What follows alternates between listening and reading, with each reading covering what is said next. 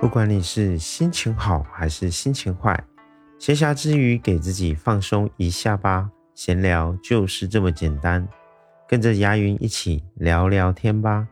暑期已经过半，大家都知道这个时期电影的总票房往往都是最高的。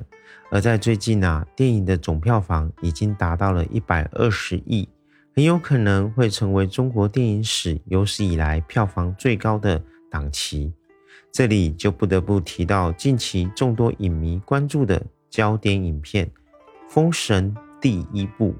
从刚上映前的要被抬走的不被看好，再到影迷的自发四处吆喝，这部电影凭借过硬的质量持续逆转。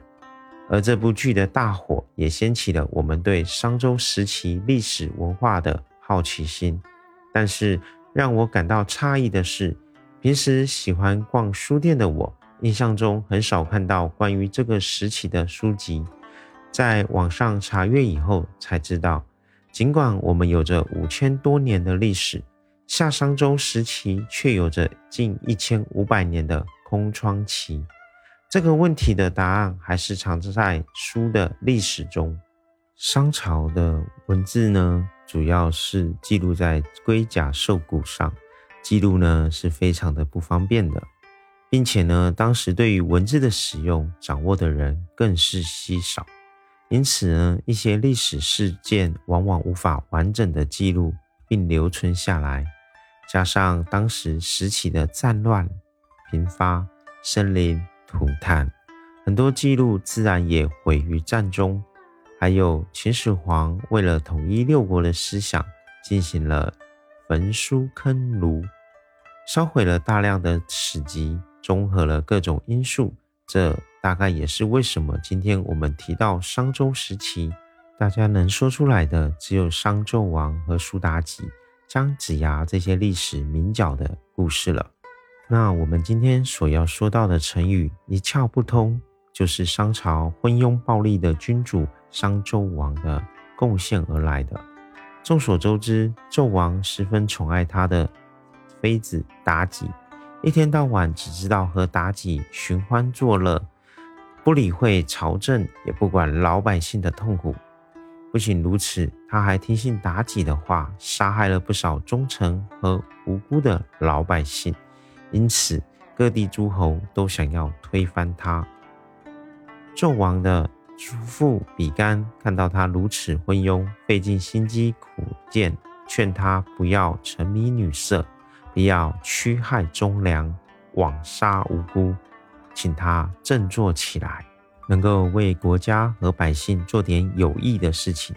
妲己知道后十分的气愤，他觉得比干不除，我的地位始终不能稳固，于是他便在纣王面前煽风点火说。比干成天干涉我们的生活，谁知道他是不是另有目的？如果他是真是忠良的话，为什么不叫他自己胸膛破开，取出心肝来看看呢？纣王既然真的听信了妲己的鬼话，赐比干剖胸而死。后来这件事被记录在了《吕氏春秋》的这本书中，原文是：杀比干而弑其心。不是也。孔子闻之曰：“其窍通，则比干不死。”意思说，如果纣王的心通了一窍，那就不会做出如此残忍糊涂的事，把比干杀了。后来呀，人们就从这句话引申出成语“一窍不通”。纣王荒淫残暴，沉迷酒色，只顾和妲己自己玩乐享受，不懂。江山社稷之后，忠肝义胆的比干，从国家利益和大局出发，直言相劝纣王改过自新。比干这一番忠心可歌可泣，然而由于他不懂劝谏的委婉之术，终于最后落得被剖胸掏心的凄惨下场。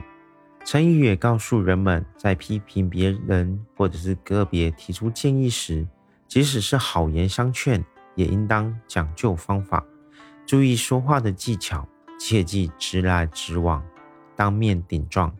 唯有如此，方能实现规劝和交谈的目的。成语一窍不通的由来就给大家讲完了。你还知道哪些商周时期的历史事件呢？欢迎留言和我一起分享哦。